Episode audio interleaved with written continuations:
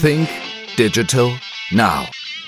Der Podcast für Marketing, Kommunikation und digitalen Geschäftserfolg.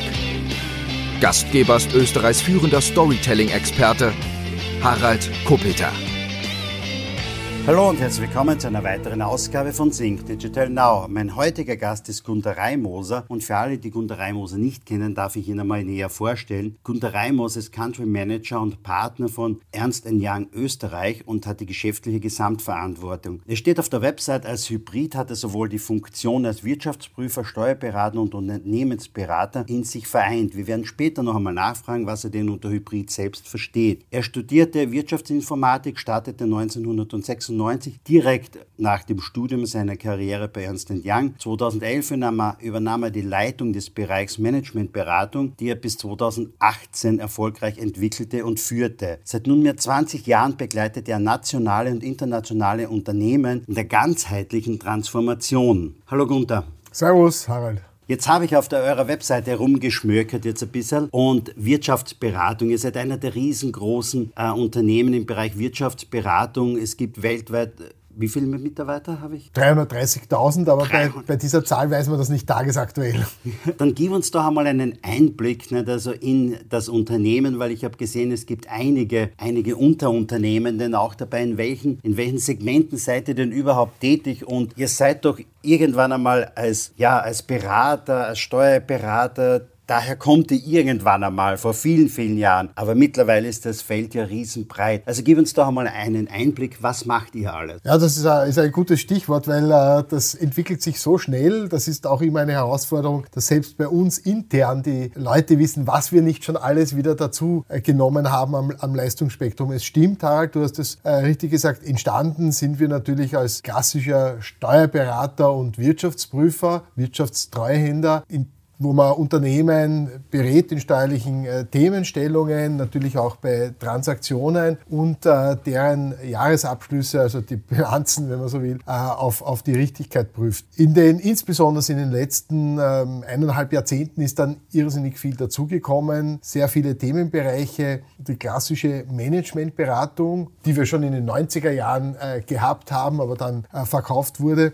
die haben wir wieder aufgebaut, sehr groß aufgebaut. Das sind so Themen, Themen äh, drinnen, von der Top-Management-Beratung, Strategieberatung, äh, Transaktionsthemen, Post-Merger-Integrationsthemen, bis hin zur Technologieberatung, Prozessberatung, Technologieberatung, das ist Digitalisierung, das sind so Sachen wie SAP oder Cloud-Services, äh, also ganz äh, neue Technologien, die wir dann beraten. Es ist ein, ein äh, Rechtsberatungsteil als EY Law dazugekommen. Es ist äh, dazugekommen, was wir bei EY schon seit einem Jahrzehnt haben, aber jetzt sehr stark wächst, ein Nachhaltigkeitsberatungsteil. Also es ist, äh, wie gesagt, und dann in diesen klassischen Beratungsthemen, äh, das entwickelt sich auch laufend weiter. Äh, wenn man jetzt beispielsweise nur an Rechnungslegungsberatung denkt, also das ist einfach das nüchterne Überlegung, ähm, wie muss etwas in den Büchern festgehalten werden, bilanziert werden, dass es richtig ist. Da gibt es ja so viele Herausforderungen bei internationalen Konzernen. Die müssen teilweise nach mehreren Regelwerken bilanzieren, nach dem österreichischen, nach dem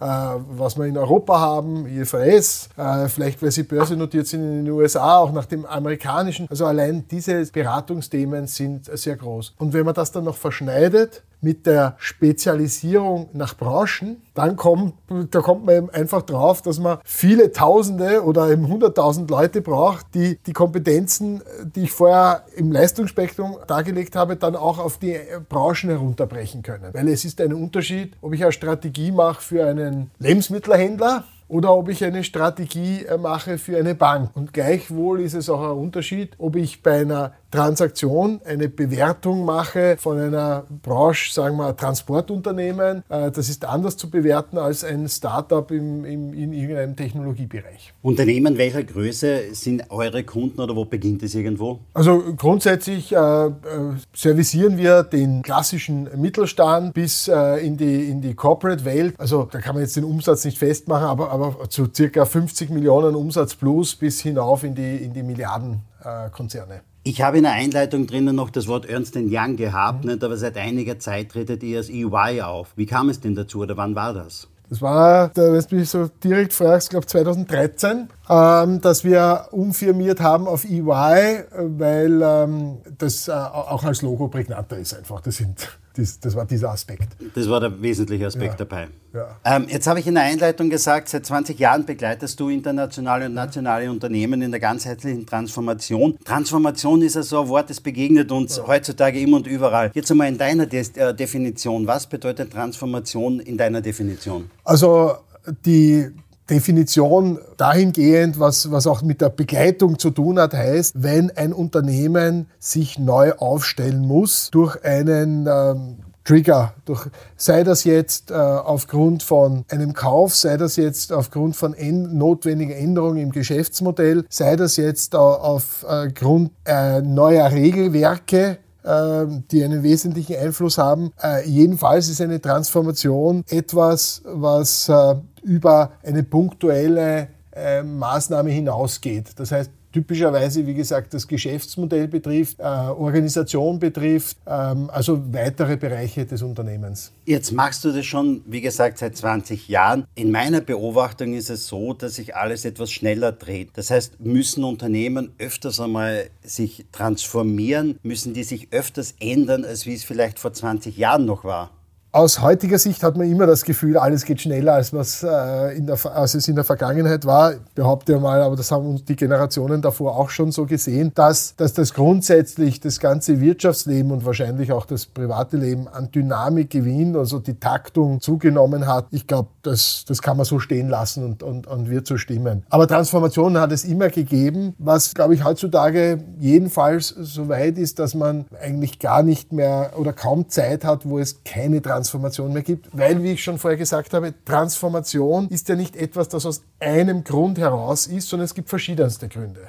Äh, ich, nenne jetzt nochmal ein Beispiel, anknüpfend auf dem, was ich vorher gesagt habe. Es kann ein Unternehmen sein, das hat gerade eine Transformation, weil aus, aus Geschäftsraison einen Bereich verkauft hat oder ein Carve-out gemacht hat oder separiert hat, was man immer hört, separat an die Börse gebracht hat und muss sich deswegen neu aufstellen. Und dann kommt jetzt eine Transformation, weil sie sagt, naja, und by the way, wir müssen unser Geschäftsmodell wesentlich digitaler gestalten. Und dann kommt schon die nächste Transformation, weil jetzt Umweltstandards verlangen, verlangen, dass man das äh, Geschäftsmodell gleichzeitig auch aus diesem Aspekt heraus überlegt. Also da folgt eigentlich eine Transformation der nächsten. Wenn du so beobachtest jetzt international denn auch Unternehmen und die jetzt mit Österreich vergleichst, sind wir in Österreich ähm, genauso schnell und agil unterwegs wie in anderen Ländern, wie auf anderen Kontinenten? Oder sind wir in Österreich dort doch teils zurück? Ich glaube, da muss man wirklich unterscheiden, wo die Transformation herkommt. Im Bereich der Umwelt würde ich sagen, sind wir schon äh, gut und vorne dabei. Äh, auch die Regularien, die hier erlassen werden, sind äh, meines Erachtens die, äh, die am breitesten und oder am, am, die meisten Themenbereiche umfassen. Man denke nur, dass wir in der EU jetzt neben dieser Corporate Sustainability Reporting Directive jetzt gerade einen Entwurf haben für äh, die äh, Corporate Sustainability Due Diligence, also in Wirklichkeit, dass man äh, die, die, gesamten Lieferketten nach äh, Umwelt- und, und Menschenrechtsgesichtspunkten anschaut. Das ist ein Entwurf, aber also wir sind, haben, glaube ich, im Umweltbereich decken wir als Europa sehr viel ab. In, in anderen Bereichen, Digitalisierung, äh, sind sicherlich andere Kontinente voraus. Jetzt war es doch so, also Corona begleitet uns ungefähr seit zwei Jahren. Und am Anfang hatte ich den Eindruck, wir warten einmal zu und es geht vielleicht wieder vorbei und, und äh, ähm, viele haben die Herausforderung eigentlich über Monate lang nicht angenommen. Jetzt ist es, glaube ich, so, dass die Unternehmer, glaube ich, wissen, okay, das geht nicht mehr weg, es ist alles anders geworden. Wie ist denn hier dein Eindruck? Haben da zu viele zu lange zugewartet? Haben die mitunter Marktanteile oder auch Positionen verloren? Ja, also wenn, wenn, wenn, du jetzt auf Technologie äh, konkret ansprichst, dann definitiv. Man braucht mir nur schauen, wie viele Technologieunternehmen äh, wir in, in Europa haben, die ähm, in der Welt vorne mitspielen. Keins oder eins, je nachdem, äh, wie man SAP bewertet. Also da, und, und zwar meine ich jetzt äh, Technologie, jetzt nicht im Sinne angreifbare Technologie, da haben wir Gott sei Dank, äh, wenn man jetzt Werkstofftechnologie oder im Engineering und so weiter, haben wir äh, doch einige, aber wenn man jetzt klassische digital, digitale globale Vorreiter hernimmt, so was Amazon, Google, äh, Facebook und dergleichen oder, oder jetzt auch in, in, in China die äh, Player hernimmt, da sind wir wirklich relativ dünn aufgestellt, was äh, diese äh, Fortune 500 Unternehmen betrifft. Also da haben wir etwas aufzuholen. Da, glaube ich, muss auch noch die, die Wirtschaft in Europa die richtige Balance finden zwischen äh, Konsumentenschutz und, und äh, äh ja nicht zu progressiv sein, versus wirtschaftlich nicht hinten nachlaufen. Ich glaube, da, da, da braucht es noch eine, eine Balance. Da sind wir sicherlich nicht äh, dort angekommen, um da wettbewerbsfähig zu sein. Wenn man jetzt, äh, wie ich eben schon vorher gesagt habe, wenn man Technologie breiter äh,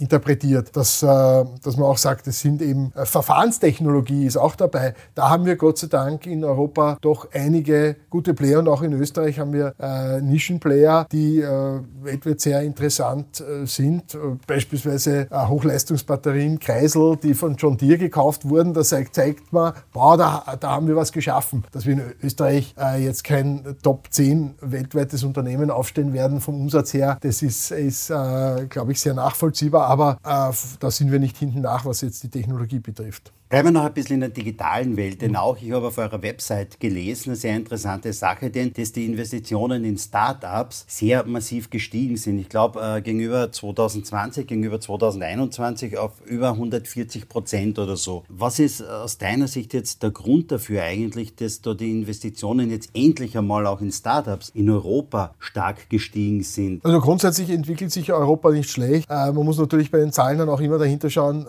was insbesondere Österreich betrifft betrifft, äh, wie viele Startups haben welche äh, Kapitalmaßnahmen gehabt, weil wenn, wenn ich da so, wie wir es äh, gehabt haben mit GoStudent und Bitpanda, zwei riesige Transaktionen habe, dann, ähm, dann verzerrt das die Statistik. Ist, ist jetzt nicht schlecht oder, oder im Gegenteil, ist, ist, ist super, weil diese Flagships ziehen viel nach, aber dann ist die Statistik nicht, äh, sagt nicht immer genau das aus, weil wir brauchen ja beides. Breite, nämlich viele Startups und natürlich auch die Größe. Die Größe haben wir jetzt mit den zwei genannten äh, in dem Jahr super erreicht. Die Breite entwickelt sich auch gut weiter, aber jetzt muss man auch nüchtern sein, wir kommen von einem sehr niedrigen Niveau und sind jetzt auf ein, sage ich mal, ein besseres Niveau gestiegen, haben aber noch äh, Room for Improvement. Also wenn man jetzt äh, andere ob das jetzt der, der englische Bereich ist oder äh, vor allem äh, natürlich weiterhin der US-amerikanische Bereich ist, da haben wir sicherlich noch auch da was aufzuholen. Was fehlt uns eigentlich da, dass wir genauso jetzt vielleicht so freudig investieren wie, wie die Amerikaner beispielsweise in Startups? Weil ich hatte kürzlich einmal ein Interview mit Daniel Kraus, einer der Mitbegründer von Flixbus. Die gibt es jetzt mittlerweile seit zehn Jahren, die sind Weltmarktführer, haben Greyhound in den USA übernommen, sind jetzt groß in Brasilien eingestiegen, weil das ein großer, ein großer Busmarkt in auch ist dort. Aber dennoch ist das Unternehmen jetzt ja nicht an der Börse gelistet, aber man, man sagt, okay, es hat Market Cap ungefähr 5 bis 7 Milliarden, was relativ wenig ist, nicht gegenüber, ich sage mal, Unternehmen, die vielleicht aus den USA kommen und Weltmarktführer sind, als, als digitales Unternehmen, der selbst keinen einzigen Bus besitzt irgendwas fehlt uns doch, oder? An, an Einstellungen, Mentalität dazu. Was fehlt da? Ich glaube, im Mentalitätsbereich hat sich auch einiges weiterentwickelt. Ja, äh, natürlich ist äh, diese äh, stärkere All-In-Mentalität, was, was man immer wieder hört, dieses Scheitern gehört dazu, das ist einfach in den USA äh, stärker ausgeprägt. Aber ich glaube, da haben wir auch gute Weiterentwicklungen gemacht. Was uns jedenfalls noch fehlt in Österreich, ist auf der Kapitalseite äh, bessere Möglichkeiten. Wir haben relativ wenig Private Equity Venture Capital. Das heißt, äh, wenn man sich die Finanzierungsstrukturen, und zwar jetzt rede ich von dem, wo die anfangen, nicht von denen, die schon bei uns die Unicorns sind, aber wo die anfangen, dann ist es eigentlich immer die gleiche Art zu finanzieren. Erst äh, mit Friends and Family, da kriegt man relativ wenig zusammen. Dann ist es FFG, AWS mit irgendeinem irgendwelche. Und, und da äh, gibt es schon andere Märkte, Märkte, wo wesentlich breiter von, von mehr Seiten in Startups äh, investiert wird, auch in früheren Phasen. Äh, USA hat sehr stark natürlich neben äh, Private Equity äh, auch zur Verfügung, ähm, dass Pensionsfonds viel stärker in diese äh, Titel investieren. Die haben, eine, äh, haben ja grundsätzlich eine höhere Aktienrate, damit auch mehr Risikokapital, sind auch bei diesen Anlageformen äh, ähm, risikofreudiger. Also ich glaube, wir würden viel erreichen, wenn wir auf der Finanzierungs- und auf der Kapitalmarktseite uns äh, weiterentwickeln. Gehen wir ein bisschen in ein anderes Thema hinein. Gehen wir mal zum Thema Nachhaltigkeit. Mhm. Das Thema Nachhaltigkeit ist etwas, was ja seit einigen Jahren eigentlich immer wieder durch die Medien auch geht und durch, durch überall, wenn man auf einer Website geht nicht? und bei jedem Unternehmen sieht man irgendwo vielleicht sogar einen eigenen Button zum Thema Nachhaltigkeit. Wie groß ist das Thema Nachhaltigkeit denn? Beziehungsweise fangen wir woanders an. Was bedeutet für dich auch wieder Nachhaltigkeit, so wie wir es vorher vielleicht einmal gemacht mhm. haben, auch zum Thema Transformation? Wie ist deine Definition davon? Also Nachhaltigkeit ist für mich in Wirklichkeit äh, ein Entscheid eine Entscheidungs- und Verhaltensrichtlinie, nämlich dass ich mein Verhalten so ausrichte bzw. die Entscheidungen so treffe, dass eine nachfolgende Generation es äh, besser hat oder zumindest nicht schlechter hat. Das ist für mich nachhaltig, nämlich im, im wahrsten Sinn des Wortes, dass es nachhält über die Generation. Und damit ist Nachhaltigkeit jetzt in Wirklichkeit äh, mehrere Dimensionen betreffend oder dimensionslos. Das heißt, äh, wie wir es so schön sagen, äh, sei das jetzt diese sogenannte ESG, Environmental Social Governance. Also es ist jetzt nicht nur die Ökologie. Das ist für mich die äh, Interpretation äh, von Nachhaltigkeit. Und damit hat man eigentlich viele Dimensionen, die auch in Österreich in unserer Wirtschaft, vom Mittelstand, von Familienunternehmen sehr lange schon repräsentiert sind. Die denken immer in, oder immer, aber die denken typischerweise in Generationen, äh, die denken daran, was kann ich, äh, wie kann ich ein Unternehmen äh, auf, auf Jahrzehnte hinaus richtig ausrichten und es, und es weitergeben. Und natürlich hat jetzt das Thema Nachhaltigkeit, der Begriff Nachhaltigkeit durch die ökologische Dimension eine starke Aufwertung erfahren. In anderen Dimensionen, wie gesagt, war es schon sehr oft vorhanden, aber in der ökologischen Dimension hat es zu Recht eine Aufwertung erfahren. Aber wenn wir jetzt so reingehen, ein bisschen tiefer noch in das Thema Nachhaltigkeit, haben uns nicht so die letzten Wochen und Monate denn auch gezeigt, dass wir ähm, ja alle sagen, natürlich wollen wir nachhaltig sein, aber jetzt, jetzt ähm, lassen Lieferketten aus, weil es Krisen dort gibt auf der Welt. Ähm, in Shanghai ist der Hafen geschlossen und man sieht einmal, dass es zu riesengroßen Problemen kommt, weil Produkte nicht geliefert werden können, wo wir eigentlich geglaubt haben, naja, das entsteht doch eigentlich irgendwo bei uns. Und wir sehen jetzt erst einmal, woher kommt das eigentlich aus der ganzen Welt und sind denn, sind denn das das, was wir so in den letzten Jahrzehnten aufgebaut haben, was, was global agierende Unternehmen aufgebaut haben, ist denn das jetzt wirklich so auch nachhaltig? Wenn man sieht, wie schnell etwas sein kann, dass es nicht mehr da ist, weil es von überall her transportiert wird? Okay, du, da sprichst du jetzt eigentlich zwei Dimensionen an. Von der ökologischen Nachhaltigkeit muss man natürlich sagen, dort wo Transport eine Rolle spielt, nämlich mit dem äh, Footprint, ökologischen Footprint, dann ist natürlich äh, Transport nicht äh, nachhaltig oder umso weniger transportiert wird, umso nachhaltiger ist es. Von nachhaltig aber, wie, wie ich schon angesprochen habe, hat mehrere Dimensionen und äh, das bedeutet auch, äh, dass wir Krisen äh, managen können, dass wir resilient sind weil sonst kann ich ja nichts der nächsten Generation übergeben oder weniger zumindest. Und da ist schon die, glaube ich, haben wir jetzt gemerkt, wie stark wir globalisiert sind. Aber die Antwort ist nicht notwendigerweise oder nur ein Teil der Antwort ist, dass ich jetzt alles wieder selber mache. Weil dann fallen wir tatsächlich wieder zurück in eine nicht arbeitsteilige Wirtschaft und das ist eigentlich etwas, was wir schon vor Jahrtausenden gelernt haben, dass es äh, besser ist. Oder spätestens eigentlich, wo es stark die, die Arbeitsteiligkeit äh, starke Fortschritte gemacht hat, ist nach Ende des Mittelalters mit der Renaissance und äh, die, die Buchdruck und so weiter und so fort, wo, wo nicht im Dorf alles äh, entstanden ist. Also das würde ich jetzt überzogen denken, dass wir sagen, wir müssen, die Antwort ist nur alles regional zu machen, sondern die Antwort auf, auf das Problem der Lieferketten oder der Krise oder der den Krieg in der U äh, Ukraine, das ist eigentlich, dass man schon auch diversifiziert. Wir haben beides gemacht. Wir haben globalisiert, aber, aber auch ohne zu schauen, ob ist es auch resilient durch die äh, Diversifikation. Äh, das heißt, ich muss jetzt nicht alles äh, in Österreich produzieren, wird auch gar nicht gehen, fehlen uns ja auch äh, gewisse Rohstoffe. Aber jetzt alles in China machen zu lassen, das ist halt auch, äh, auch nicht nachhaltig aus dem Sinne, äh, der Resilienz heraus. Da muss man schauen, wie gesagt, dass man so aufgestellt ist von seinen Zulieferern und von den Lieferketten, dass äh, idealerweise nur ein Teil ausfällt. Kurze Unterbrechung, diesmal in eigener Sache. Die letzten Monate und Jahre haben uns gezeigt, wir brauchen im Business neue Lösungen, wir brauchen neue Ideen, wir brauchen frische Ideen. Und genau darum geht es am Fresh Content Kongress am 19. Mai im Kongress Graz. Der Fresh Content Kongress ist eine Veranstaltung, die ich seit fünf Jahren veranstalte. Dabei geht es um die wesentlichsten Themen im Unternehmertum, im Business. Es geht um die Themen Marketing, Sales, Kommunikation und Unternehmertum. Und auch heuer werden am 19. Mai wieder ganz tolle Gäste und Speaker mit dabei sein. Unter anderem Jörg Löhr. Jörg Löhr ist einer der bekanntesten Persönlichkeitstrainer im deutschsprachigen Raum. Oder René Bourbonus, aus meiner Sicht einer der besten Rhetoriktrainer im deutschsprachigen Raum. Mit dabei ist auch Frank Doppheide. Frank Doppheide war über viele, viele Jahre CEO von Grey International, einer der größten Werbeagenturen. Er war Geschäftsführer der Handelsblatt Mediengruppe und hat seit rund einem Jahr über ein Jahr eine eigene Agentur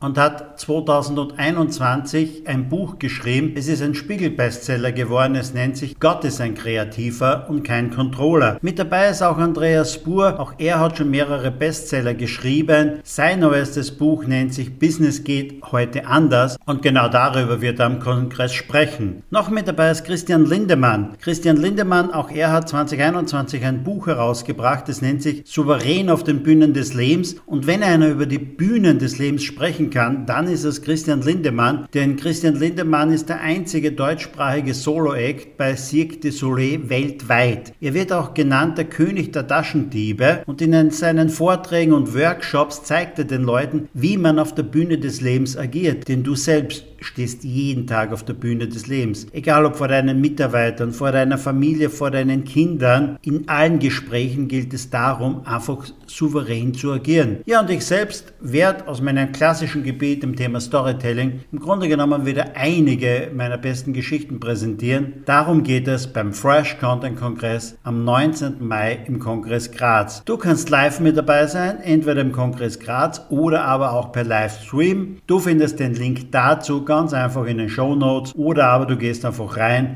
und gibst einfach in den Google-Suchschlitz Fresh Content Kongress ein und es ist ohnehin der einzige, der sich so nennt. Würde mich freuen, dich am 19. Mai persönlich begrüßen zu dürfen. Und nun geht's weiter im Podcast.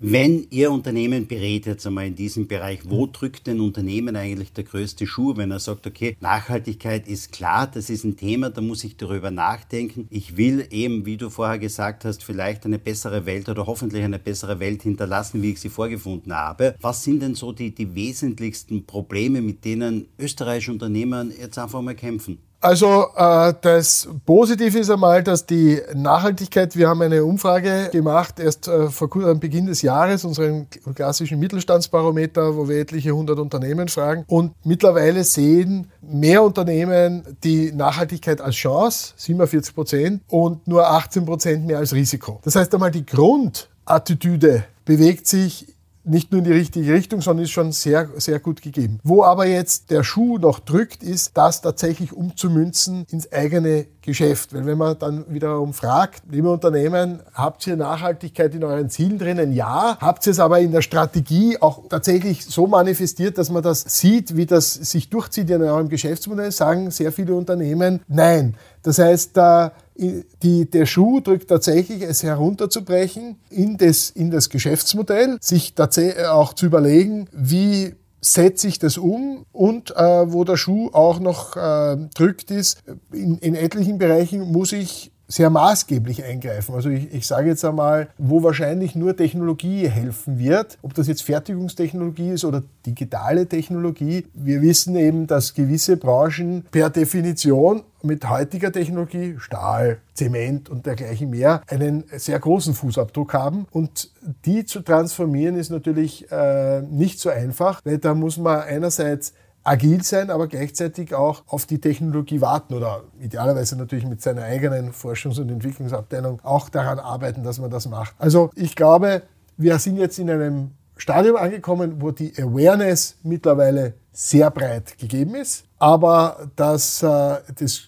konkret runterbrechen und was es bedeutet, da sind wir gerade, äh, wenn man so will, in, in, bei unserer Wirtschaft äh, am Erarbeiten. Ist aber, wenn du sagst, das, die Awareness ist gestiegen, klarerweise, aber ist die nicht deshalb auch gestiegen, weil wir im Moment einfach die, das Problem haben der massiv steigenden Energiepreise? Also das heißt, die Unternehmen sind einfach gezwungen worden, jetzt vielleicht darüber nachzudenken, wie kann ich nachhaltiger agieren, denn auch, denn man sieht jetzt einmal, und viele sagen es ja, die Zeiten der billigen Energie ist einmal vorbei, die wir von irgendwoher bekommen, jetzt vielleicht vielfach natürlich auch aus Russland. Ähm, und wir müssen uns schneller jetzt einmal drüber nachdenken. Ist denn sowas immer ein, ein Antrieb, den auch. Ja, sicher, sicher ist der Antrieb, sonst würden wir ja auch nicht, hätten wir auch nicht diskutiert über eine CO2-Bepreisung, wobei die ja minimal im, im Vergleich zu den jetzigen äh, Energiepreissteigerungen gewesen ist oder sein wird. Natürlich ist das ein Trigger, aber jetzt zum einen ist die Studie, die ich vorher zitiert habe, vor der Invasion der Ukraine äh, entstanden und also das kommt noch dazu und ich, ich, glaube, das, das hilft uns schon sehr, sehr gut, weil eins, eins war eigentlich klar, nur der Mensch verdrängt halt solche unangenehmen Nachrichten immer. Äh, auch ohne diese Ukraine-Krise wäre der Energiepreis gestiegen, jetzt nicht so rasch und nicht so schnell, aber Angebot, Nachfrage plus CO2-Bepreisung hätte dazu geführt, dass er steigt. Wir haben ja auch gesprochen, ob es jetzt 25 oder 30 oder 35 Euro pro Tonne ist, aber es war ja schon der Plan Richtung 80, 100 oder manche haben gesagt, es muss, äh, sollte mit 100 starten und Richtung 200 gehen und das hätte dann schon auch massive Auswirkungen gehabt. Jetzt haben wir die Auswirkungen schon jetzt, jetzt zugegebenermaßen nicht durch eine CO2-Bepreisung, äh, sondern durch eine, äh, durch einen anderen sehr unerfreulichen Grund. Aber auch das ist eine Chance, dass wir jetzt zu dieser Transformation, jetzt ziehen wir den Kreis äh, zu ganz am Beginn, äh, zu der Transformation gezwungen sind. Und ich glaube, es ist ein sehr kleiner Teil der Antwort, nicht kein, aber es ist nur ein kleiner Teil zu sagen, na ja, das müssen wir mit Steuergeld äh, abfedern. Das gilt für mich dort, wo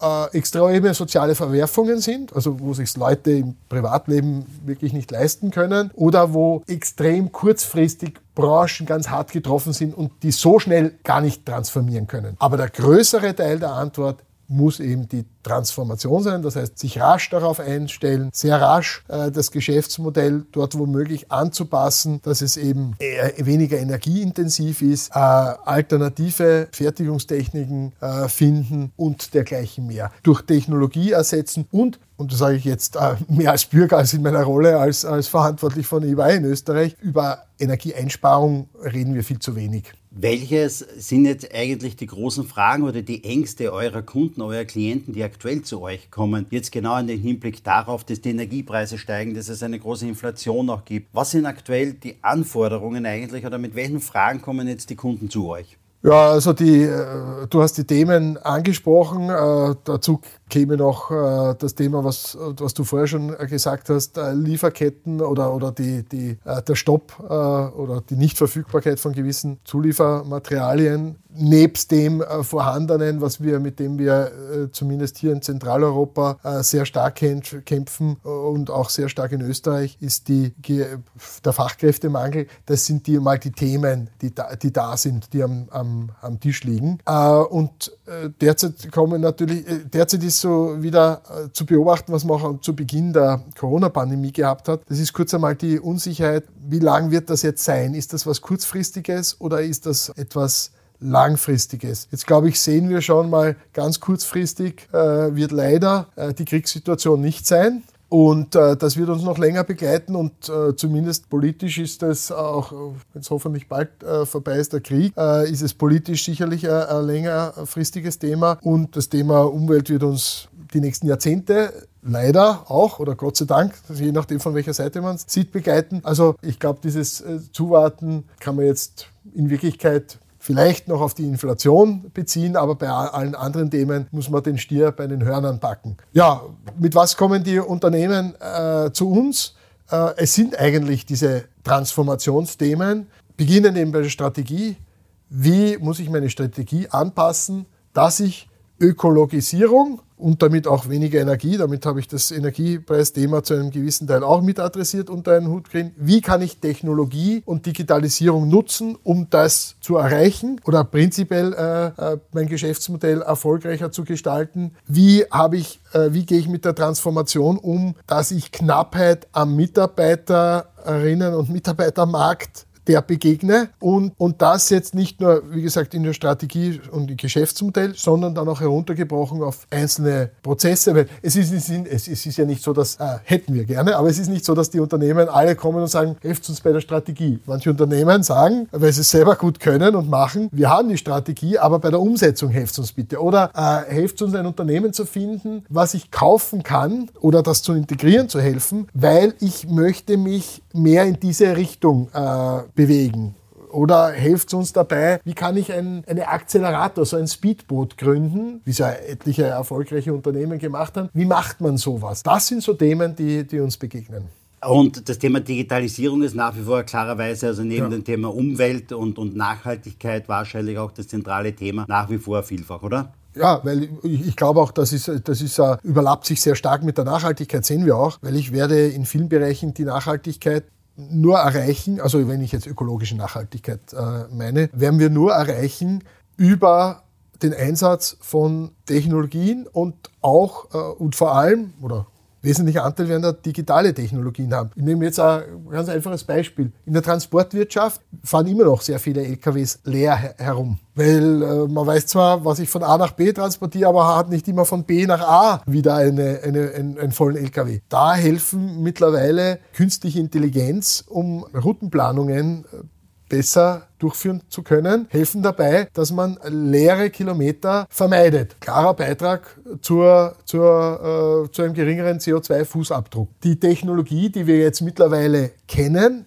wie Smart Meter, Smart Grid in der, in der Energieversorgung, die wird uns in Zukunft dabei helfen, weil derzeit, das ist halt immer so mit Infrastruktur, da braucht man mal viele Jahre, damit man das überhaupt zur Verfügung hat, aber das wird uns erst in Zukunft helfen, dass wir überhaupt das, was wir der erneuerbaren Energie vorhaben, dass wir das überhaupt managen können. Dass es die Stromnetze da stemmen und dass wir, wenn jetzt dann idealerweise wirklich jeder Haushalt oder zumindest jedes Wohngebäude, so, so weit geeignet, Photovoltaik am Dach hat, dass, dass, die, dass das Angebot oder Versorgung und Verbrauch so steuert über, äh, über Speichermedien, dass, das, äh, dass man das überhaupt äh, in den Griff bekommt, beziehungsweise dass man, dass man dieses ganze Angebot zum Mittag, wenn die Sonne scheint, nutzen können. Das wird auch nur mit Smart Meter, Smart Grid, künstliche Intelligenz gehen. Also es in, in vielen Bereichen und, und da ich noch gar nicht, was, was wir für Möglichkeiten haben, sei das jetzt durch 3D-Druck, dass man Transportwege vermeidet oder andere Technologien, die dann die Brücke zwischen digital Technologie und Fertigungstechnologie schlagen. Ein, ein Großteil der Lösung wird Digitalisierung sein. Und deswegen bin ich auch froh, dass wir von dem Schlagwort von vor fünf Jahren jetzt mittlerweile zu konkreten Anwendungsfällen kommen. Schauen wir das einfach mal anhand von euren Unternehmen hier mal an, anhand von EY. Wenn vor fünf Jahren Schlagworte waren wie Digitalisierung und Nachhaltigkeit, was habt ihr in den letzten fünf Jahren gemacht? Also zum, zum einen haben wir in den äh, letzten Jahren unsere Kom Kompetenzen und Kapazitäten in diesen Bereichen sehr stark ausgebaut. Im Nachhaltigkeits Nachhaltigkeitsbereich haben wir auch unsere Kräfte gebündelt unter diesem Brand EY Carbon. Äh, da haben wir einmal eine Kerntruppe von mittlerweile 60 Mitarbeitenden zusammengezogen, damit wir eben Nachhaltigkeit nicht punktuell denken, sondern von der Strategie bis hin zu diesen äh, regulatorischen Themen äh, oder auch Steuerthemen, die auch jetzt im, im Entstehen sind. Man denke nur, dass jetzt beispielsweise ähm, die Investitionsprämie ökologische Maßnahmen doppelt so äh, gut oder Digitalisierungsmaßnahmen doppelt so hoch gefördert hat wie normale Maßnahmen. Und äh, Klimasünder wurden mit 0% gefördert und nicht 14%. Aber das sind eben, dass da auch Tax oder also Steuerthemen oder rechtliche Themen dranhängen. Also wir haben das gebündelt und wir haben äh, viel, vielfältig äh, Kompetenzen aufgebaut, haben auch immer wieder Personen aus anderen Branchen zu uns geholt. Aber konkret bedeutet das, dass wir mittlerweile mit Kunden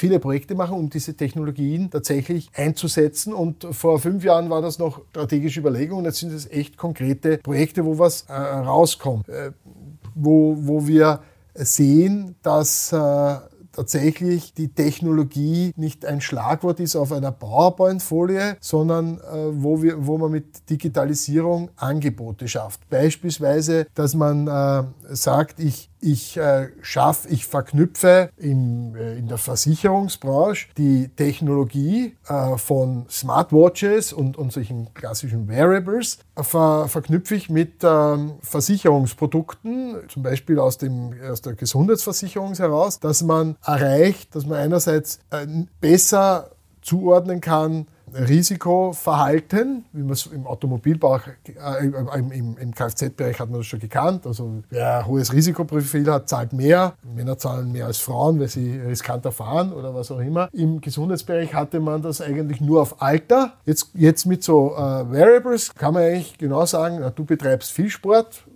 du betreibst wenig Sport. Aber der gute Punkt ist, und jetzt kann ich das auch noch verknüpfen mit dem, was man so Behavioral nennt, also dass man auch Einfluss hat, dass man idealerweise die Anreize schafft, dass die Leute nicht nur dann den richtigen Tarif haben, sondern dass sie auch Anreize haben, tatsächlich gesünder oder nachhaltiger zu sein. Ich habe jetzt ein Beispiel aus äh, Gesundheit gebracht.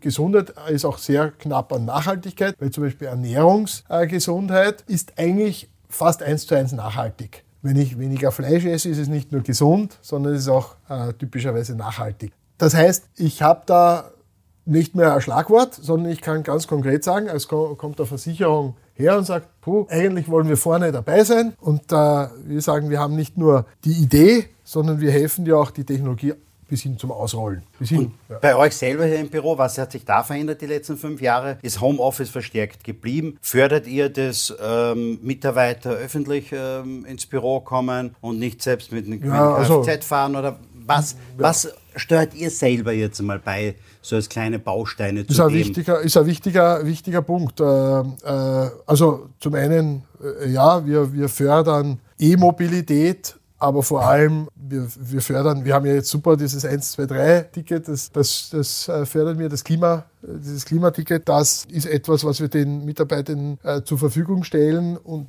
hoffentlich damit auch mehr öffentlichen äh, Nutzung des öffentlichen Verkehrs äh, zum, für die äh, Dienstwege oder von und zu der Arbeit haben. Wir haben unseren, logischerweise durch Corona ist unser Fußabdruck, was jetzt Geschäftsreisen betrifft, stark nach unten gekommen. Unser klares Commitment ist, wir wollen und haben es bis jetzt eingehalten, maximal 50 Prozent von der Vor-Corona-Niveau haben, insbesondere was Flugreisen betrifft. Da haben wir tatsächlich äh, viel Homeoffice. Wir haben mittlerweile eine Homeoffice-Policy. Äh, Nachdem wir so breit aufgestellt ist, ist die sehr variabel, aber ich glaube, wir werden einen Homeoffice-Anteil von so zwei Tagen im, im, im, im, in der Woche, wird, wird, worauf sich einpendelt je nach Kundenbedarf natürlich. Aber vor allem ähm, ist unser klares Commitment gesamthaft, dass äh, wir waren letztes Jahr schon so, dass wir mehr CO2 kompensiert haben, als wir ausgestoßen oder verbraucht, je nachdem wie man sieht, haben. Aber klar, wir wollen Net Zero sein. Das heißt, wir haben einen Pfad uns gegeben, dass wir 2025 eigentlich schon äh, einen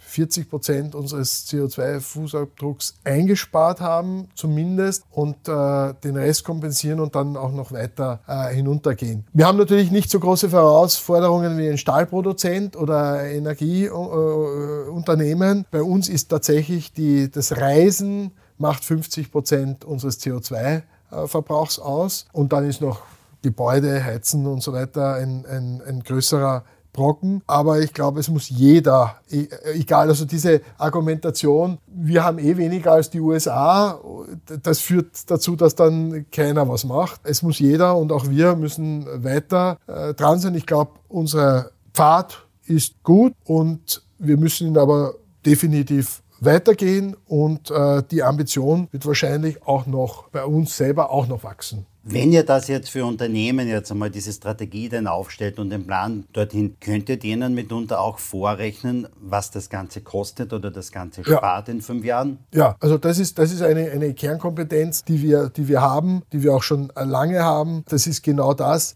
CO2 Nachhaltigkeit funktioniert nur dann, wie viele Dinge, mit äh, Messen, Zählen, Wiegen, Zahlen, Daten, Fakten, egal wie man es jetzt nennt, mit Transparenz. Und das ist etwas, worauf wir spezialisiert sind. Einerseits die Fußabdruck tatsächlich zu errechnen, Systeme aufzubauen und damit meine ich jetzt sowohl IT-Systeme als auch jetzt Prozesse aufzubauen, wie Unternehmen tatsächlich die Transparenz haben. Man glaubt gar nicht, dass das ist hochkomplex, wenn man da ins Detail einsteigt. Wie äh, dann so eine Zahl am Schluss rauskommt, so viel CO2-Tonnen äquivalent, also CO2-äquivalent Tonnen habe ich verbraucht, das ist einfach, aber tatsächlich in Produktionsbetrieben das äh, von der Quelle her zu bekommen, in Systeme reinzugießen, manches ist Realtime, manches habe ich nur einmal im Monat, das ist hochkomplex. Und genau das ist eine Kompetenz von unserer äh, EY Carbon Truppe, äh, dass, dass wir solche Systeme aufbauen können. Wir können es messen, wir können ihnen helfen, direkt beim Messen. Wir können helfen, die, wie gesagt, die Prozesse und die Organisation aufzubauen, dass sie es selber dann haben. Wir können das Reporting, was mittlerweile für viele Unternehmen gesetzlich notwendig ist, können wir ihnen helfen aufzubauen. Cockpits, Dashboards oder mit einem anderen Hut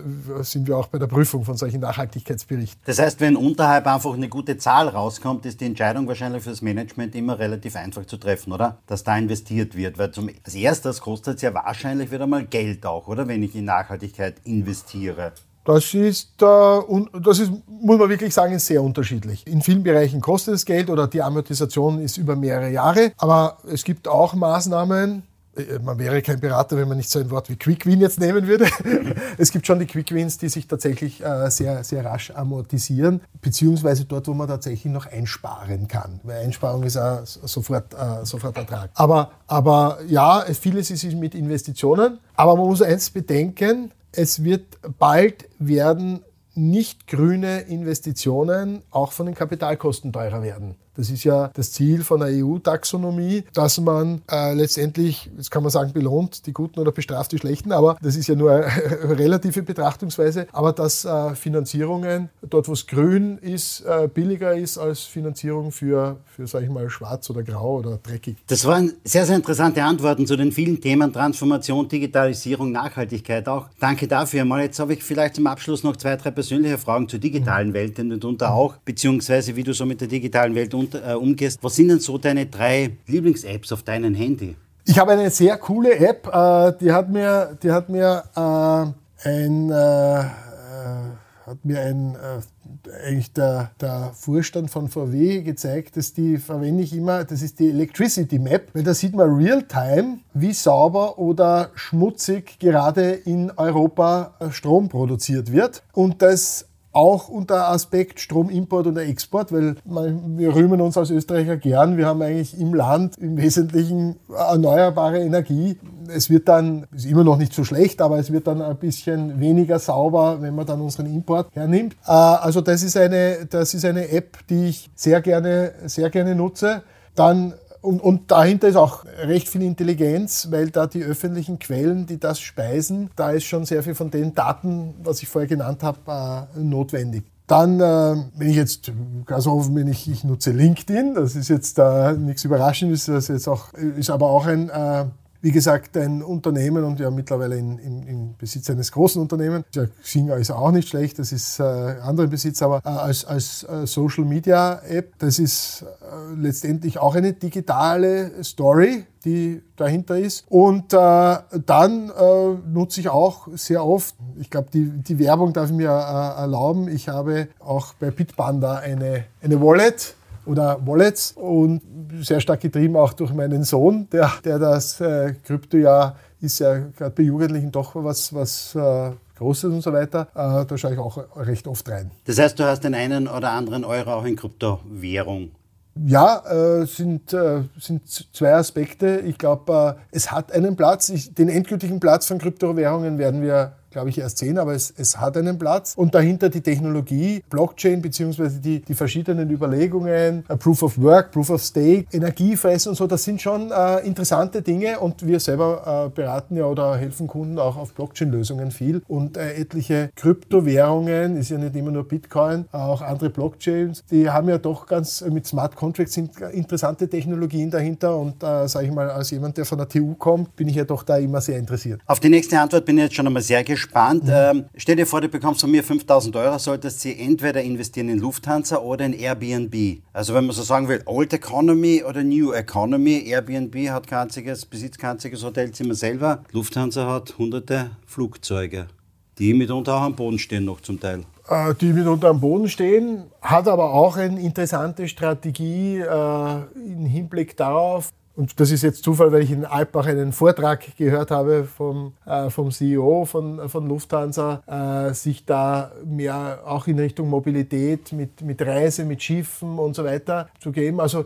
ich würde jetzt nicht behaupten, dass nur weil sie ein Unternehmen Old Economy ist, dass, sie, dass die nicht gute Strategien haben, um das Geschäftsmodell so weiterzuentwickeln, dass sie erfolgreich sind. Das ist das, was wir, glaube ich, von ihnen äh, erwarten ob das jetzt Autobauer sind oder Luftfahrtunternehmen. Da, ich glaube, da werden sehr viele auch erfolgreich sein. Aber wenn jetzt die, also das würde ich da tatsächlich aufteilen, weil ich glaube, beides äh, sind sehr, es wird Mobilität immer geben. Und ich sage mal jetzt nur so, wenn wir das Energieproblem auf der Primärenergieseite lösen, beispielsweise, dass, äh, dass äh, sagen wir, dass wir jetzt mit rein nachhaltiger Energie Wasserstoff produzieren können oder äh, solche Energiemittel, dann ist auch Fliegen mit keinem oder sehr geringen Fußabdruck versehen und dann würde das so wieder auf, aufstehen. Oder wenn wir Carbon Capture Technologies so weit entwickeln, dass tatsächlich der CO2-Emission nicht mehr so ein großes Problem ist, weil wir es wieder raussaugen aus der Luft, äh, einfach gesprochen. Auch dann ist, könnten Dinge wieder aufleben, die, die wir jetzt äh, vielleicht verdammen. Also da, da, da hätte ich jetzt keine direkte Entscheidung. Zum Schluss noch die letzte Frage. Wenn du vielleicht ein kleines Wehwehchen verspürst, bist du der, der Dr. Google befragt oder rufst du deinen Hausarzt an? Ich schaue schon nach, äh, ich, ich, ich schaue schon nach äh, im, im Internet, weil ich sage mal, Dr. Google äh, bedeutet ja auch, dass da mittlerweile sehr viele Leute sind. Wenn es dann, ähm, aber eigentlich ist das Aufmunitionieren im Gespräch mit dem, mit dem Arzt dann tatsächlich. Weil ich glaube, das ist schon wichtig, dass der Konsument, und in dem Fall ist halt Konsument einer medizinischen Leistung, dass der mündig ist und das muss man gegenüber einem Arzt genauso sein, wie wenn man im Supermarkt steht. Lieber Gunther, herzlichen Dank für deine Zeit, herzlichen Dank für das Interview. Das waren sehr spannende Antworten dabei. Herzlichen Dank dafür. Danke für die Einladung, Harald. Und ja, es hat mich auch gefreut, da ein bisschen mit dir zu philosophieren und diskutieren. Liebe Hörer, das war eine weitere Ausgabe von Sync Digital Now. Wir hören uns bald mal wieder. Wenn dir der Podcast gefallen hat, dann geh einfach mal rein und gib uns einfach mal eine 5-Sterne-Bewertung und schreib auch gerne mal einen Kommentar dazu. Ansonsten hören wir uns wieder am kommenden Dienstag mit sicherlich wieder einen weiteren spannenden Interviewgast. Bis dann!